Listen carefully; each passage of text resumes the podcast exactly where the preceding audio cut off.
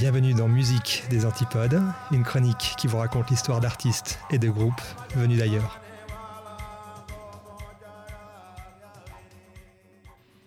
Cette semaine, on va parler d'un trio australien de roots rock, le John Butler Trio.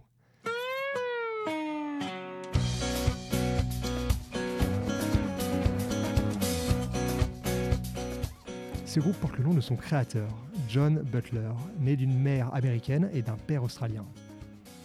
John a grandi du côté de Perth, sur la côte ouest australienne, où il a commencé à jouer de la guitare dans les rues de Fremantle, le port de Perth. Là, on est à la fin des années 90. Quelques années plus tôt, la Coupe de l'Amérique a été raflée par une équipe australienne après 132 ans de domination américaine. L'édition de 1987 est organisée à Fremantle justement, et il flotte dans l'air, un parfum de renouveau où tout semble possible.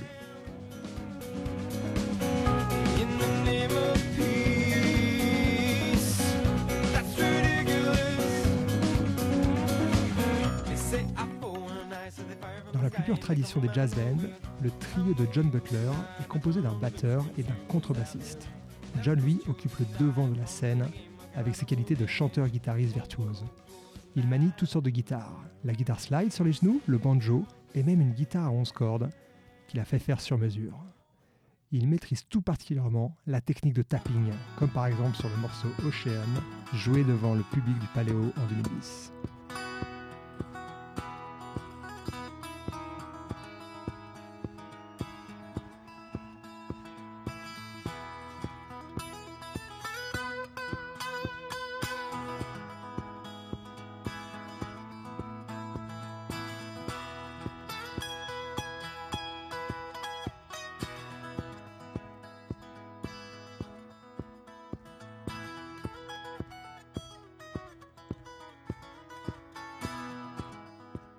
Alors qu'à la même époque, certains groupes optent pour une musique minimaliste, le style du trio est sophistiqué. Tous les morceaux sont léchés et travaillés jusque dans les moindres détails, tout en laissant la part belle aux improvisations.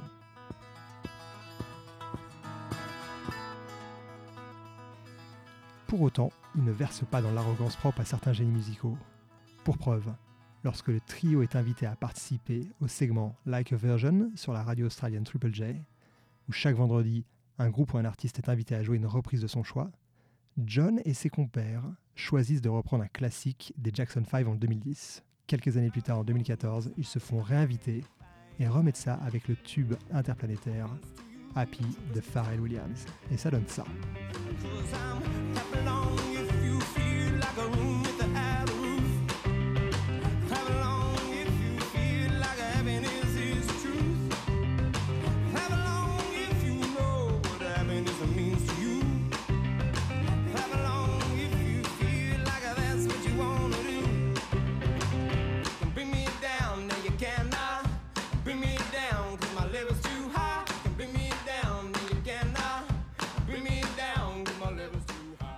Après leur dernière tournée internationale, John et son groupe sont revenus au pays pour y poser leurs valises.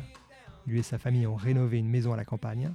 John a partagé son temps entre la confection de couteaux et la musique.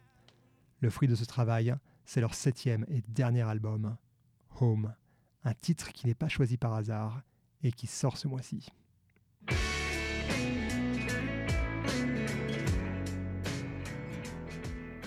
C'est tout pour aujourd'hui. Rendez-vous dans le prochain épisode pour de nouvelles aventures.